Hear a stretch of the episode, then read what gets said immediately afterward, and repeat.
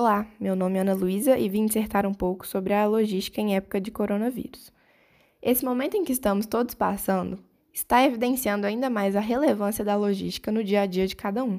Hospitais, supermercados, farmácias e e-commerce só estão sendo possibilitados de funcionar nesse momento, que possui ainda mais demandas devido à logística. Afinal, é a logística que transporta medicamentos, aparelhos, alimentos e todos os produtos relacionados. No momento inicial em que diversas cidades decretaram e recomendaram o isolamento social, diversas pessoas recorreram imediatamente a supermercados e farmácias para abastecerem suas casas de alimentos e produtos essenciais, o que levou ao desabastecimento de prateleiras dos supermercados. Uma pesquisa realizada pela Neogrid constatou que no primeiro sábado de quarentena, no dia 14 de março, o desabastecimento de prateleiras chegou a 11,3% em cerca de 20 mil lojas do país. Um executivo da Friozen, operador logístico especializado na cadeia de frios, relatou que os hábitos de higiene para prevenção estão sendo de extrema relevância para a logística, não só para a garantia da saúde dos funcionários, mas também dos produtos que são manuseados e que vão chegar até o cliente final.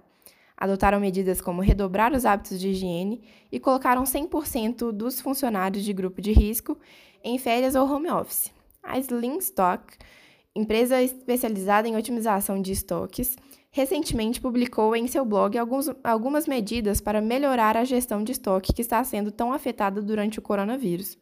Algumas delas são identificar e concentrar um produto mais, impo mais importante do portfólio através de uma análise ABC e posteriormente aumentar o estoque de segurança a fim de garantir disponibilidade e reduzir risco de escassez, manter comunicação contínua com fornecedores e em clientes mais importantes, se atentando aos lead times, determinar através da análise ABC itens mais importantes para cada local, importância dos clientes e onde se localizam os mesmos, geograficamente dizendo. Para mais informações, acesse o blog da empresa. O que se esperar e projetar desse atual cenário que o mundo está vivendo? Bons projetos e bons negócios.